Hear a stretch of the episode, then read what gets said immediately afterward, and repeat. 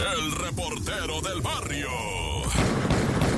Calmantes Montes, Alicantes, Pintos, Pájaros, Cantantes. Oye, vamos al desplome de una avioneta de Huejotzingo, Puebla. Lo pronuncié bien, Puebla. Sí, era Puebla. Sí, bueno, en Huejotzingo. Ahí en Puebla, sí pronuncié bien Puebla. Bueno, el caso es que cayóse un avión, pero no es cualquier avioneta. Yo quiero que la gente entienda, ¿verdad? Que hay mucha diferencia en una Cessna que una tipo Piper, ¿verdad? De las Piper que están perrísimas. Esas avionetas vuelan ir Lacio. Yo sé que la mayoría prefiere Cessna, además de que pues es como comprarla en la, o sea, en la que vende baratito a pagos, ¿no? De la que es amarilla con letras rojas que dice Electra. Bueno, el caso es que estas avionetas están chidas, güey, la neta. Son, en mi opinión, que no sé nada de avionetas, nomás es subirme y despegar y decir, ay, ay, agua.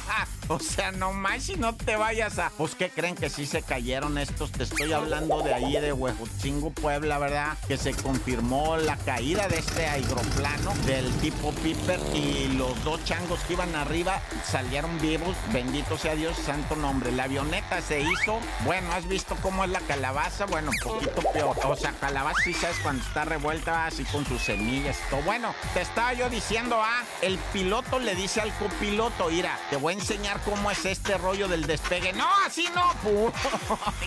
no, con todo respeto, están bien, están bien, bien asustados, pero bueno, nos quedamos sin una Piper 28, ¿verdad? De las cheroconas, le dicen, no, en una avioneta Cherokee es esa. Está bien, perra, bueno, ya.